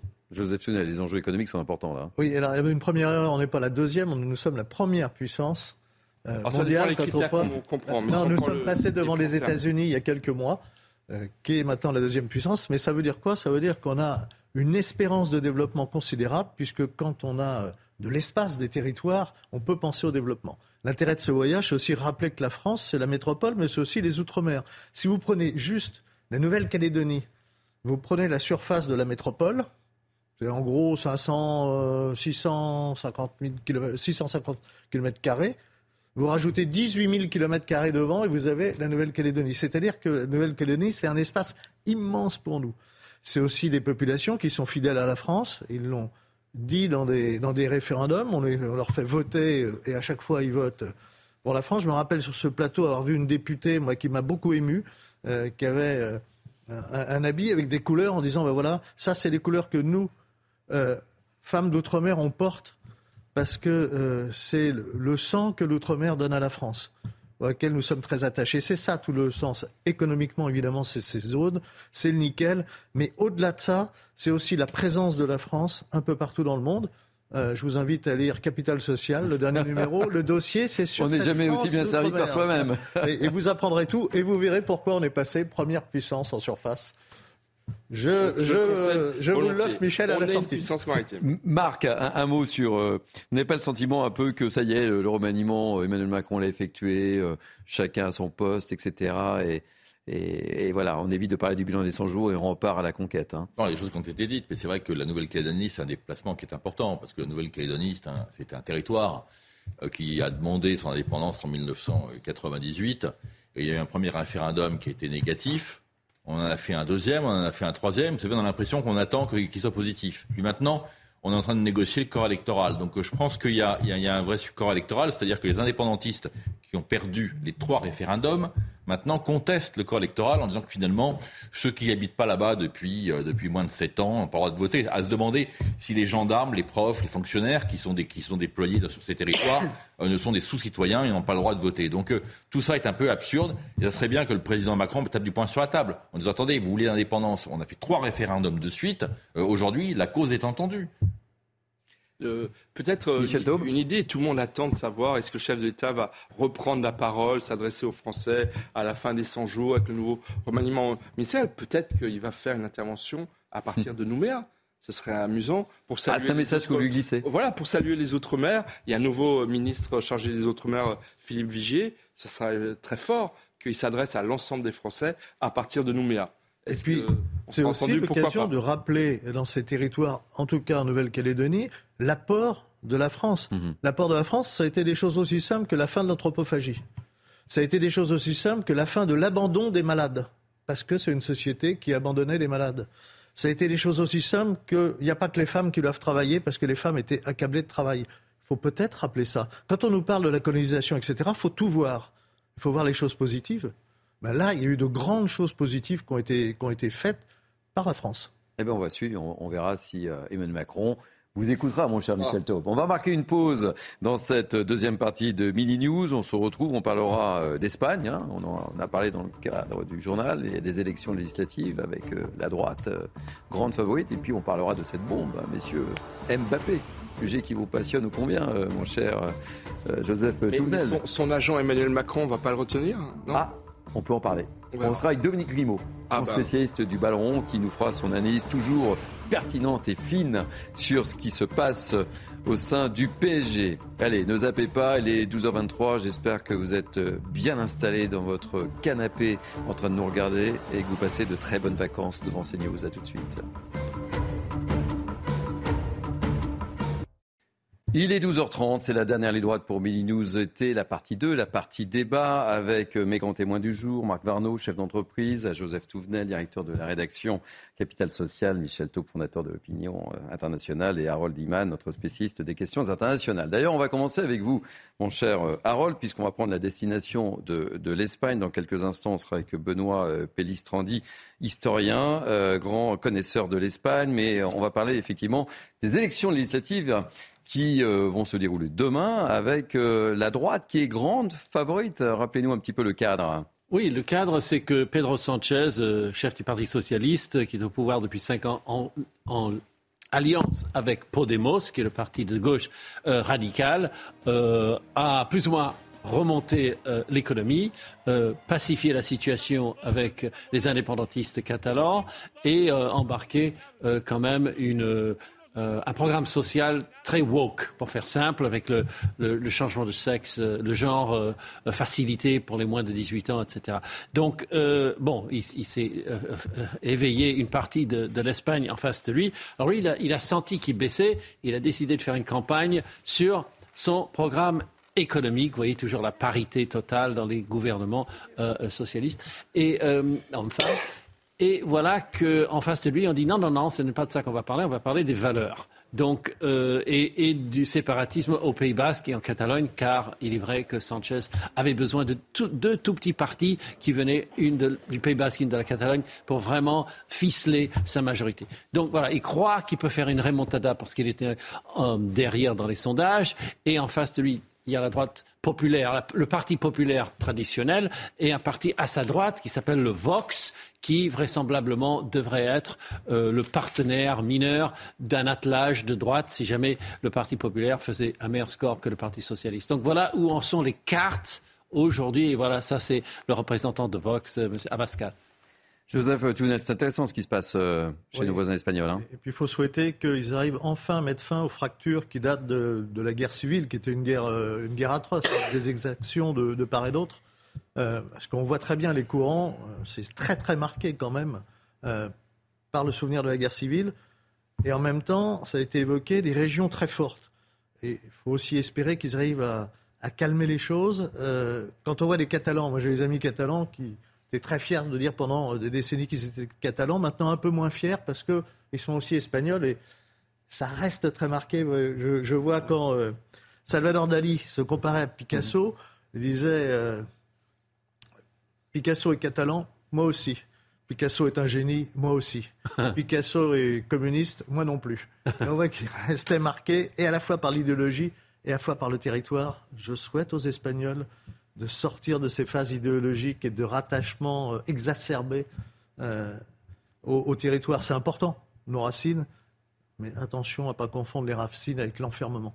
Michel Taube. Mais comme disait Harold Iman, et je pense que c'est ça l'enjeu majeur, d'un côté, vous avez un bilan économique, un programme économique, celui du Premier ministre sortant, chef du gouvernement sortant, et en face, vous avez la droite qui défend des valeurs, en fait. Donc c'est l'économie contre les valeurs. Et je pense mmh. que l'Europe entière observe avec beaucoup d'attention et bah beaucoup de crainte, notamment pour la France, parce que déjà l'Italie a clairement voté pour euh, une droite conservatrice qui est aujourd'hui au pouvoir avec Mme Meloni. Si demain l'Espagne va également dans ce camp, ça va avoir des conséquences importantes en matière de gouvernance de, l'Union européenne.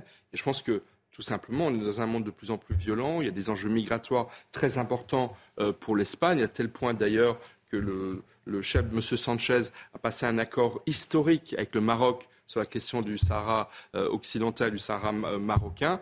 Euh, il a donc complètement changé la doctrine de, l'Espagne en la matière. Mais effectivement, les Espagnols sont devant un choix de valeurs et d'enjeux. le fait, je pense que M. Sanchez a perdu beaucoup de voix en, acceptant de faire passer cette loi complètement incroyable de ce qu'un mineur sans l'accord de ses parents puisse changer de sexe à l'état civil sans l'accord de, de, ses parents. C'est quand même incroyable. Est-ce que c'est de cette Espagne? Est-ce que c'est de cette Europe? Est-ce que c'est de cette société dont veulent euh, les Européens et là, en l'espèce, les Espagnols? Et dernier point, euh, je pense à l'Allemagne, parce qu'en Allemagne, il y a une coalition actuellement de, centre-gauche qui est très fragile. De mois en mois, elle se fragilise davantage. L'AFD, c'est l'extrême droite allemande, montent terriblement dans les sondages. Ils ont même conquis une municipalité euh, dans la partie est de, de l'Allemagne. Donc il y, a, effectivement une sorte de mouvement tectonique qui se passe dans notre Europe avec une montée des, conservatismes qui sont tout simplement la réponse des peuples européens à des changements profonds dans nos sociétés que, que les citoyens ne veulent pas.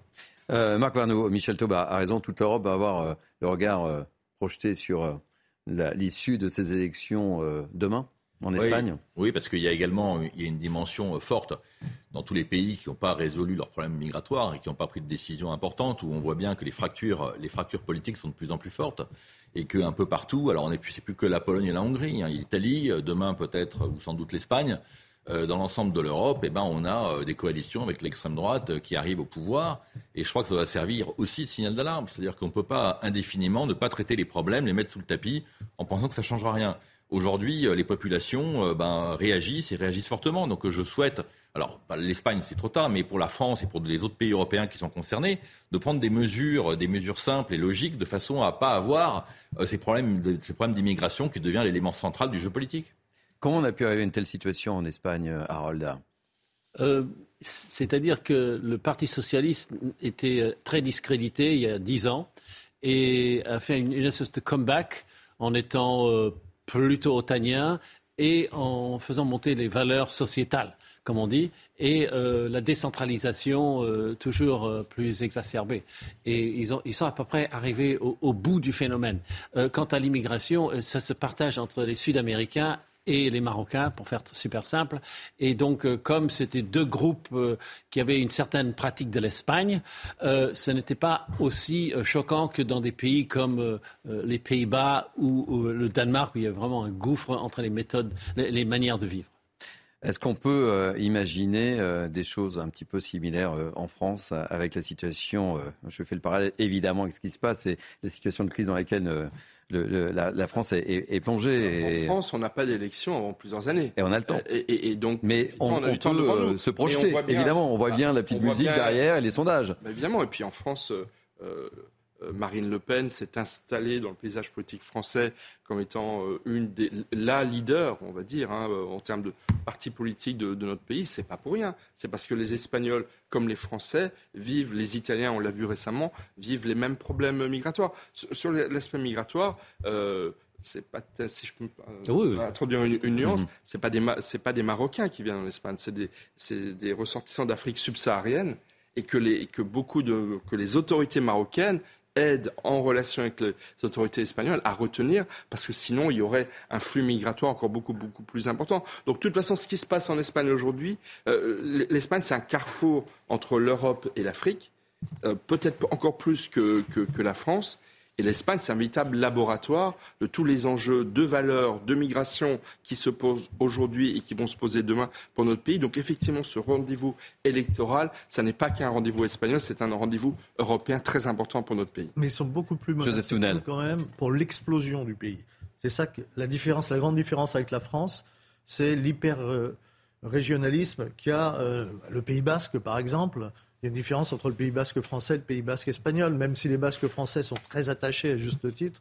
C'est pas comme en Espagne avec de l'indépendantisme.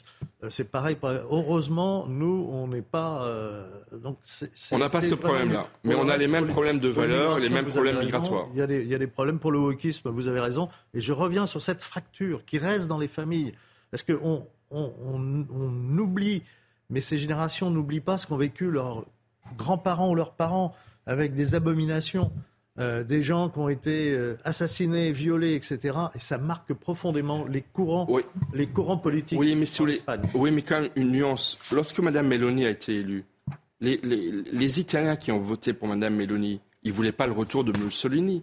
Les Italiens, les Espagnols qui votent pour Vox, même si c'est un parti euh, dont beaucoup de membres ont des références complètement euh, dépassées euh, au franquisme. Mais ceux qui votent pour Vox ne votent pas pour le retour de Franco. C'est pas ça l'enjeu. L'enjeu, c'est encore une fois un enjeu de valeur. Quelle société veut-on? Et je pense que c'est là-dessus que va se jouer l'élection de demain. Un dernier mot sur le sujet, Marc Varnaud, parce qu'on devait être en liaison avec Benoît Pellistrandi, mais des petits problèmes de fil rouge avec le fil vert, on n'a pas un problème de connexion. Un dernier mot Je pense que ces élections, enfin celles aujourd'hui, hier en Italie, euh, aujourd'hui en Espagne, doivent servir de signal d'alarme. et qu'on doit prendre toute la mesure de ce qui est en train de se passer. Alors, effectivement, il y a le poids de l'histoire, mais en France aussi, il y a le poids de l'histoire. Mais j'ai l'impression, enfin, moi, j'ai le sentiment que le poids de l'histoire aujourd'hui, il pèse plus grand chose. Il y a, surtout le, poids, de, poids de la réalité des problèmes euh, qui ne sont pas traités. Et je crois que ça, euh, les politiques doivent euh, bien mesurer l'alarme qui est en train de, sonner en Espagne. Il faut, il faut absolument traiter les, les, problèmes, les problèmes et pas les laisser sous le tapis, encore une fois. Allez, on suivra le résultat de ces élections demain avec vous, Harold Iman, sur ce, sur ce plateau, évidemment. Et, ça pourrait avoir encore une petite conséquence, c'est que l'année prochaine, quand même, il y a les élections européennes. Mhm. Et l'enjeu des élections européennes, ce sera aussi de quelle Europe veut-on et de quelle vision de la société on veut. Encore une fois, ce qui se passe demain en Espagne, c'est un laboratoire de ce qui va se passer dans les années qui viennent au niveau politique et notamment en France. Allez, on va terminer par le sujet, la bombe qui est tombée cette nuit, le sujet qui intéresse ô combien Joseph Touvenel, passionné de, de, balle, de balle c'est ça. On va parler de football avec ce coup de théâtre dans le feuilleton Kylian Mbappé et le torchon qui brûle entre euh, les dirigeants du PSG et euh, l'international, le capitaine du, PSG, puisqu'en fait, euh, il l'a appris hier, il ne fait pas partie de la liste des 29 joueurs qui s'envolent aujourd'hui pour le Japon. On sera dans quelques instants avec Dominique Limo qui nous donnera toujours son regard très avisé sur cette situation. Mais tout d'abord, explication de Samuel Sur ce rififi au sein du PSG.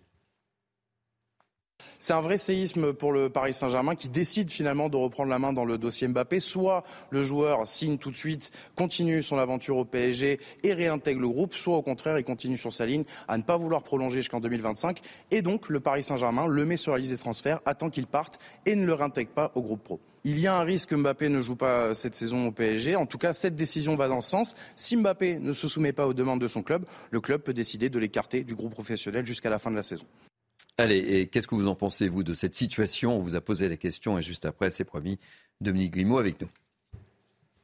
On a beaucoup de soucis déjà euh, sur, la Ligue des Champions, même euh, en Ligue 1, ça devient de plus en plus serré.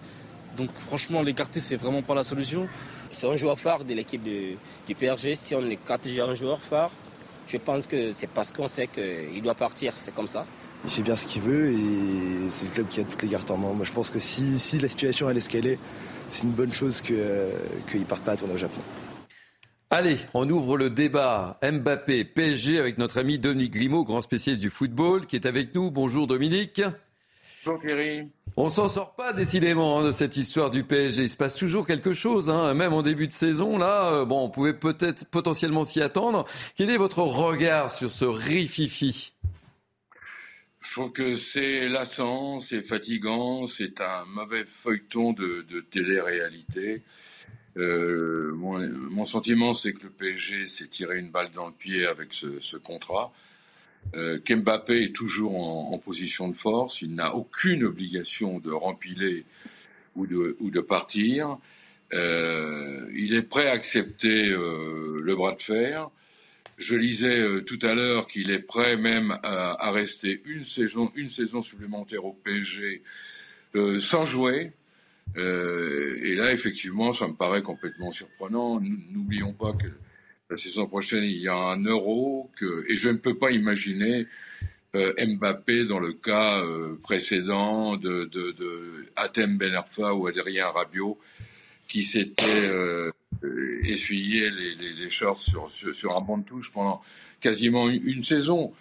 Donc voilà, je, crois que l'image d'Mbappé euh, est en partie brouillée, euh, celle du PSG reste floue. Euh, je ne vois pas comment le PSG pourrait gagner ce bras de fer. Franchement, je ne vois pas aujourd'hui. Le lien est rompu entre les deux parties. Le Real Madrid, a priori, est aux aguets certaines rumeurs poussent, euh, euh, disent que la présentation d'Mbappé euh, à Madrid serait effectuée dans les, premiers jours du mois d'août. Bon, il faut mettre évidemment des points d'interrogation, des points de suspension. Tout est, tout est rumeur, tout est donc soyons prudents, mais c'est lassant, quoi, très lassant. Et on peut imaginer une situation où Mbappé reste au PSG sans jouer. Enfin, c'est juste dingue. C'est quand même leur meilleur joueur. C'est le capitaine, c'est un des meilleurs joueurs français, avec des enjeux, mon cher Dominique, que vous avez rappelé. On peut imaginer ce scénario-là, vraiment? Non. En ce qui me concerne, je ne peux pas l'imaginer euh, une seconde. Je parlais de Rabiot, je parlais de Ben Arfa, il y a eu des cas précédents dans le club Mais là, comment voulez-vous laisser sur le banc le meilleur joueur français, un des meilleurs joueurs du monde, pendant une saison? Ça me paraît absolument impossible. Impossible. Mais impossible. Michel Taube. Bah, D'abord, si je peux me permettre, à titre très subjectif, euh, d'être euh, avec Dominique Grimaud, qui est un des grands monsieur du foot français, euh, pour moi c'est un honneur, permettez-moi de le dire. C'est toujours un fidèle de notre émission, en tous les cas, et, je le remercie. La deuxième chose que, que je voudrais dire, c'est que je pense qu'il y a... enfin, on a déjà laissé, passer, laissé partir Lionel Messi. Bah oui. On va laisser partir Mbappé.